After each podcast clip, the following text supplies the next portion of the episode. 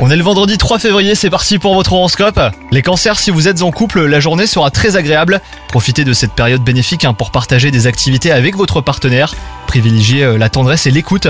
Quant à vous les célibataires, vous pourriez faire une rencontre passionnelle. Évitez pour autant de faire des plans sur la comète. Si vous recherchez du travail, une opportunité pourrait se présenter à vous. Dès le départ, euh, vous devrez faire preuve d'organisation et fournir des efforts soutenus afin de faire vos preuves. Si vous souhaitez changer de poste, des évolutions sont également possibles au sein de votre entreprise actuelle. Vous aurez besoin de relever de nouveaux défis pour vous épanouir sur le plan professionnel. Et côté santé, vous aurez une bonne résistance physique les cancers. À vous de l'entretenir en pratiquant une activité sportive et en adoptant une alimentation saine. Bonne journée à vous